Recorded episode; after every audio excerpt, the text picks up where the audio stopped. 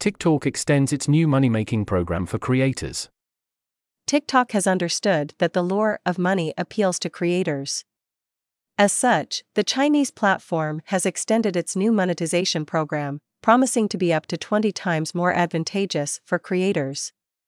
The beta version of this program is now available in several countries. TikTok's new monetization program is no longer just for US creators. The Chinese social network has announced the rollout of its creativity program beta to France, Brazil, Germany, Japan, South Korea, and the UK. Available in the US since February, this new monetization program, still in beta form, promises attractive revenues.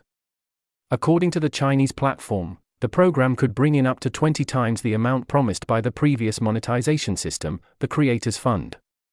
To be eligible, creators need to have at least 10,000 followers, have amassed 100,000 views in the last 30 days, not have violated the terms of use, and, of course, be at least 18 years old. But while TikTok is promising more money, creators will still have to meet a number of criteria in order to collect the cash.